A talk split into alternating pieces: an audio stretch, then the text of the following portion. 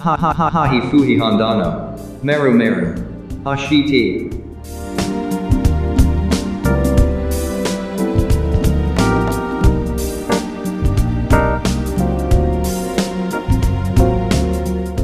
ゲストを紹介させてください他の区議会議員の立石亮さんですよろしくお願いしますよろしくお願いします。今日は忙しい中お越しくださいました本当ありがとうございます楽しみにしてまいりました。なんかドキドキしますね 本当ですよ。では立石さんの経歴について簡単にちょっとご紹介させてください。立石さんは1987年の1月の29日に生まれた、はい。でえーと千葉商科大学の政策情報科を卒業したと。そうですね。これえ政策情報科に入られたのはこれはどうしてなんですか？僕そんなに大学に進学する意欲が最初なくて、はいはい。高校出たら仕事してもいいかなと思ってたんですけど、はい。そしたら父にですね、大学は出とけということで来られまして、はい。大学いろいろ調べてたんですけど、はい。この学部のカリキュラムが非常に面白そうだというところで、はい。まちづくりとか政策情報って言っても専門分野がなくて結構多岐にわたるうんテーマを扱っている学部だったんでここで学んでみようって思ってそんなにこう明確になんか計画したというよりはたまたま見て面白そうだったからまあ多分いろいろ大学行くときに調べたと思うんですけど街づくりにはい、何かピピピって感じて入ったのかなと思ったんですけどなんこ興味あったんですか？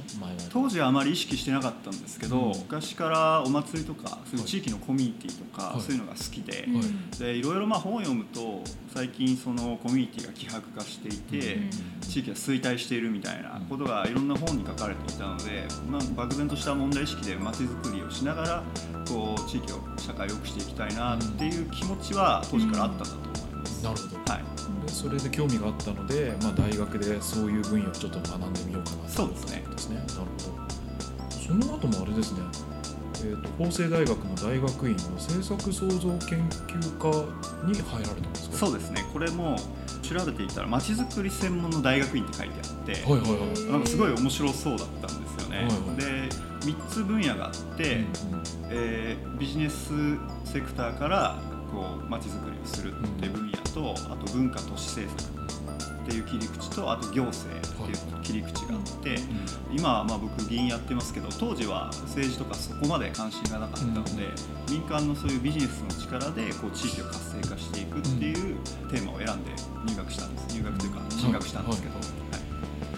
大学卒業してまた大学院で勉強し直そうって思ったのは、え逆に何でですか、その時は何でしょう？自分の中でその大学私まちづくり勉強していて、上杉鷹山ってあの米沢はいはいはいはいの人を卒論にしたんですね。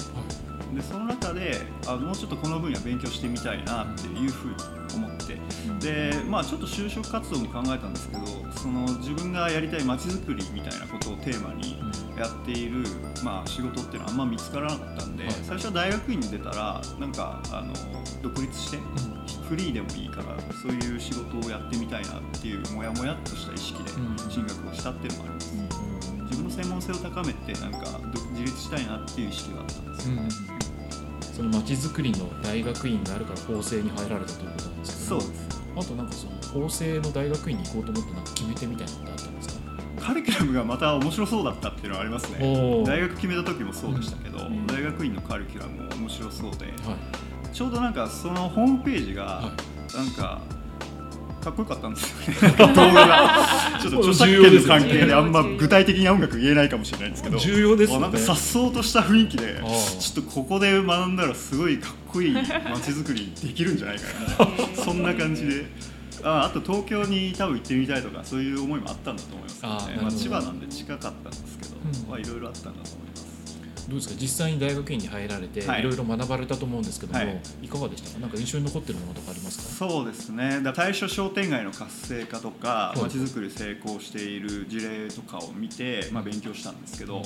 まあ、怒られるかもしれないんですけど結構ねいろいろ成功事例を紐解くとこれ結果論なんじゃないかなというかまあいろいろ聞いてると、まあ、地域にキーマンがいて、うん。それがいい感じにいろんな方を巻き込んでいって、あの活性化につながったっていうことがあって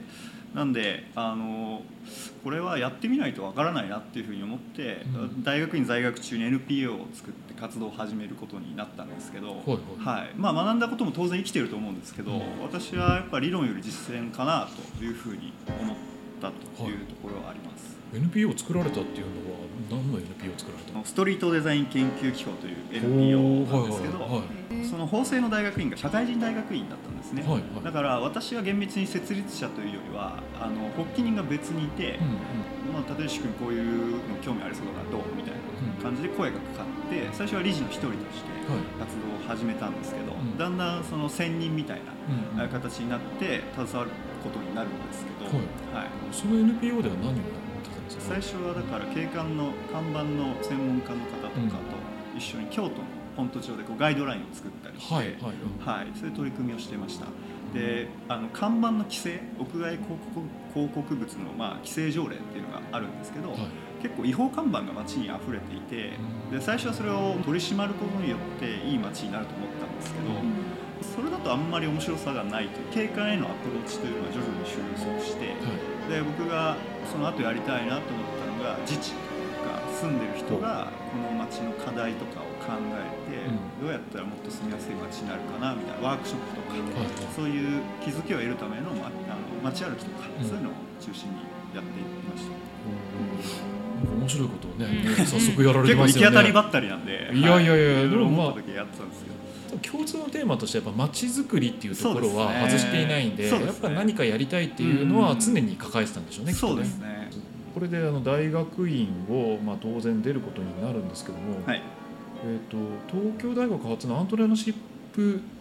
論講座っていうのこれオープンキャンパスで参加されたっていうのはちょっとさっきお話伺ったんですけど、ええ。これはなんでまた出てみたいと思ったんですか、私のその大学院の授業の中でアントレプレーナーシップっていう授業がちょうどあって、はいはい。非常に面白かったんですよね、うんうん。まあ、ビジネスの観点で僕も地域活性化をしたいと思っていて、まあ、持続性を考えるとそういう収益性とか、はい。社会課題に対してその解決するようなあの、まあ、ビジネスとか、ね、うんうん。サービスとか、そういったものも作っていかないといけないというふうに思ったんで、はい。そこでアントレプレーナーシップっていうこう単語に興味を持って検索をしたらもともと東大の授業でやってた講座だったんですけど、はい。私が受講した2010年はオープンスクールっていう形で、うんうん。うんまあ、首都圏の大学生が中心に集まって、うん。3ヶ月の期間でビジネスプランを考えて発表するっていうそういう会だったんですけど、そこに飛び込んであのメンバーに恵まれたんでしょうね、はいまあいい最優秀賞という形になったんですけどね。いやなかなかあのコミュニティを、はい。まあ、あの地域地域づくりとか街づくりっていう視点でやられていらっしゃる方っていうのはその収益性っていうところはうん意外と考えないでそのコミュニティどうやってつながるかとか、うん。そういう理論の方に走るんですけど、うん。ここでアントレプレナーのうん。そのビジネス性に着目したっていうのはすごい面白いなと思ったんですよ。なかなかね珍しいですよね、その収益性を考えて街を作っていくっていうのは今までいろんな方とお話したんですけどなかなかも出てこないんで。うん、ただこれ珍しいも難しいんですけどね。ね、はい。なかなか課題は大きいですけど、ええ。でも意識を持って動いてるっていうのはすごい大きいですうよね。んこの後ですね、まあ、中野区議会議員の選挙に出ようとえい。うふうに多分思われたと思うんですけどこれどうしていきなり中野区のその区議会議員の選挙に出ようと思ったんですか、はい、このストリートデザイン研究機構という NPO を、うん。まあ、あの設置した事務局が中野区にあったんですよで最初は景観のテーマでやってたんですけど、うん。先ほどお話ししたように途中からそういうワークショップとか、う住民参加型のまちづくりみたいなテーマで、あのいろんな講座をやってたんですね。ん。でそうしていくうちに、まあ、中野区の課題をいろいろ皆さんから聞くわけですよね、例えば中野区って一人暮らしの方多いんですけど、うん。ワンルームの部屋が多いのでその結婚したり子育てするタイミングで、まあ、ライフステージが変わるタイミングで、あの見合う物件が少なくなっておで、まあ、はい公園とか保育園も近隣の区より充実してないんで転出をしてしまうと。で僕も当時は中野がすごい大好きで友達みんなに中野いいよって言ってたら、うん。引っ越してきてくれてたんですけど、はい。それこそライフステージが変わるタイミングでみんな出てくるんですよ。ただあの大きくはやっぱその構造は変えきれないものだと思うんですけど、うん。少なくとも今住んでる人たちにとってもう少しいい環境にしたいなというふうに思った時に、えーその具体的なあー解決手段というか、うん。アプローチとしてやはり政治行政というものに着目をして、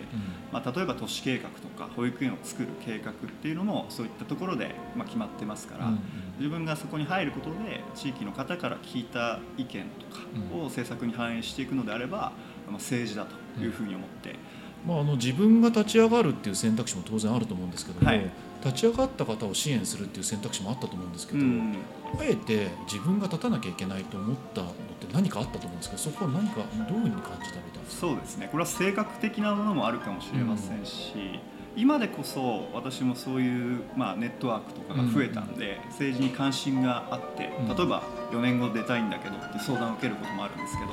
当時は自分の周りにその立候補を考えている人がいなかったんで,、で僕も人にこうやるべきだこうやってくださいっていうよりは自分でやった結果その思っていることを実現したいなと思って感じです。なるほど。いきなり選挙に出るわけなんですけどもこれ惜しかったですね。あの1268票獲得したんですけども170票足りずに、今回はちょっと落ちてしまったと、はい、そうですね4年前、はい、まあ地方議会選挙の場合って170票って惜しいように見えて実は結構あるんですよね、うん、はい、で私の場合はあの当然当選するもんだと思ってやってたんですけど、はい、周りはそう見てなかったらしくて、思った以上に頑張ったねっていうので、うん、まあ、落選してからあ僕向いてないかなと思ってたんですけど、うん、周りの人は逆に次は絶対いけるみたいな感じで、あのその温度差は非常に感じましたこ選挙に向けて当然いろいろ準備はされたと思うんですけど。もどんな準備をされたんですかまあ基本的に自分の政策ですね、その中のじゃどうしたいのかなっていう考えを当然まとめて、で前回の選挙の時は演説中心にやったのですぐにでもあの駅に立って、マイクで訴え続けましたけど、思い届かず 落選という結果になりました。そうですね、なかなか演説も聞いてくださる方と聞いてくださらない方のギャップがものすごいありますね。そうですね。ですねはい。まあこれは僕も落選して思ったんですけど、うん、あのサラリーマンにその後なって通勤するんですけど、はい、知り合いの人が朝あの通勤中に演説しても忙しくて聞けないんですよね。それを感じたんで、次の選挙ではまあ演説の比率はちょっと落とすことにしました。なるほど。1回目の選挙、まあ、4年前の選挙は、はい、あの残念ながらちょっと届かずで落選してしまったんですけども、うんうんその後はさっきもお話しいただいたサラリーマンに一旦ちょっとなったんですね、はい。はい、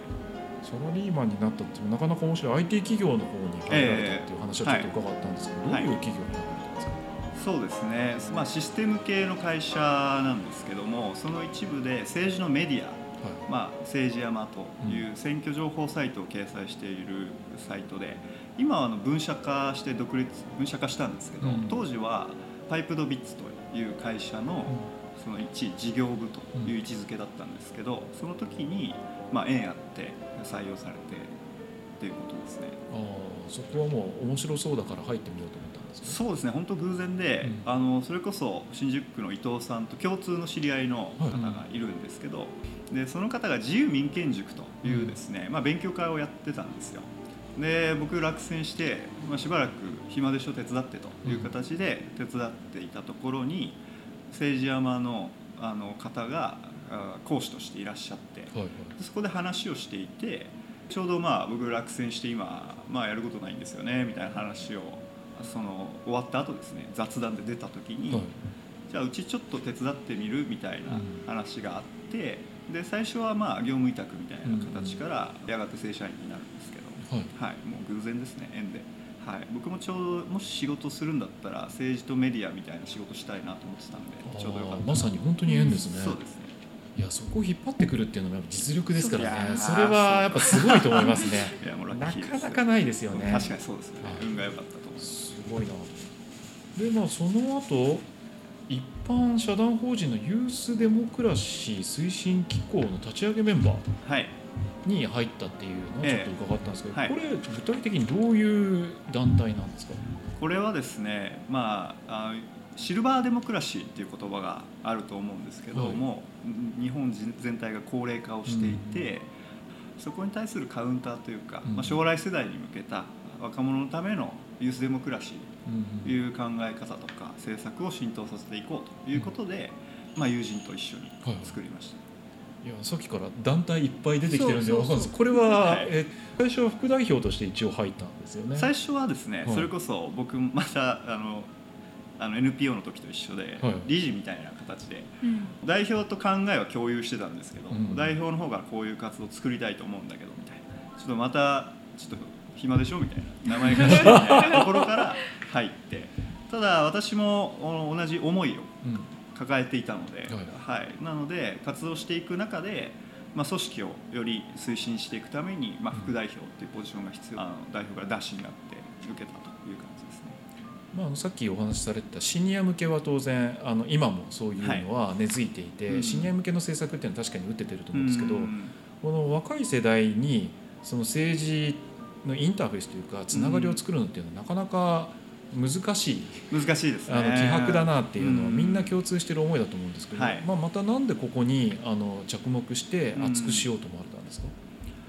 まあ、税金っていうのは若い人も払っているわけで,、で政治参加の度合いが少ないのであまりそこは重要視されずに、うん。若い人たちが利用するサービスっていうのがあ今まで、まあ、不十分だったっていうのがあるので、まず関心を持ってもらった上でそういう人たちにとっても利用しやすい公共サービスとか、うんうん。そういう生きやすい社会っていうのをまあ作っていきたいなっていうのがありました。なかなか難しい課題だと思うんですけど、まあ、あのこのユースデモクラシーであのそこをあの解決するための手段としてうん。具体的にどういうことを考えてらっしゃるんですか、一つはやっぱりテクノロジーですよね、まあ、公共サービスでいうと今電子手続きはいで言って、まあ、役所窓口に行かなくても住民票を取り寄せたりとか、うん。そういうのができますんで、まあ、僕もサラリーマンの時にあのなんかそういう証明書とか必要な時って仕事を休んで窓口行ったりとか、はいはい、午前休とか午後休とかってやってましたけど、うん。まあ、普通に今の技術であれば、うん。そんなことしなくても取り寄せることができるんで、はい。そうなればあの若い人たちにとっても利用しやすい、うん。あの行政サービスになると思うので、うん。そういったところの改革に取り組んでいきたいなと。ここのあれですよね。一般社団法人ユースデモクラシーでいろいろまあ考えてる政策とかが多分今回選挙でうん。当選された立石さんの基本的な指針のその ICT を拡充させるっていうところにつながってくるのかなと思うんですけど。まあ、中野区は中野区でいろいろな問題抱えてらっしゃると思うんですけどもどういうふうに ICT を使って変えていきたいなと思ってまずはあのオープンデータっていうところで公共のデータを開示していくことで民間と連携をしてうん。地域課題を解決したりとか、うん。あるいはビジネスチャンスを創出したりとかうん。できると思ってますんでまずそういった基本的な環境を整えていくっていうところが必要だと思います。で私も民間のやっぱり力を活用してその連携しやすい体制を作っていくっていう意味で、まあ、オープンデータとか ICT は非常に親和性が高いなと思ってます。あと今巷で RPA、AI とかで業務を自動化して効率化していくっていうことは、まあ、中野区でも今やりだしているところで、なので将来的にはどういう業務を自動化していくことがあのパフォーマンスが高いのか。はい。そういうところも研究をしながら、うん。まあ、今進んでいる部分と今後やっていくところについてはあのいろいろ考えていきたいなと思ってますけどね。なるほど。今までやってきた経歴がやっぱちゃんと一つになって全部生きてますね。はい。うんどうですか、夏尾さん、いろいろお話を聞いてて。いや本当にうちの今回の、まあ、定例会とかでもやっぱりこう、まあ、ICT の活用 AI だとか RPA とかっていうところはもうどんどん出てきている話題で、今ちょうどその長期計画を策定している段階があって、うん。そこでもその AI にうん。まあ対しての部分とかっていうのは今後どうしていくのかっていうのはかなり大議論になってるんですよね。うんうん、だからやっぱりなおさらこれからのこの5年10年で、まあ、大きな変化になるだろうなというところだけど、関心がある人とない人がきっぱり分かれてしまう分野でも、そうですね、うん、あると思うので、うん。そこはすごく課題だなと思ってますね。うん。うん。そうですね、なかなか難しいですよね。まあ、あのこうすれば問題解決できるっていう方法が見えていても、それがどういうふうに問題解決につながるかって見えない人もいるので、うん。あの分かりやすい言葉でうん。こう変わるんだよっていうのを伝えていくっていうのがすごい課題になってきますよね。そうですね。あ今実際自治体で導入されているのは議事録のうん。自動化、まあ、作成システムとかで、まあ、最終的には人間のチェックがいるんですけど、うん。今まで2人で10時間かかってたのが、まあ、1人で3時間チェックすればいいみたいな、そういうとこきから進んでいくと思うんですよね。はい。で私はその AI とか RP を入れることによって職員の人たちの空いたリソース、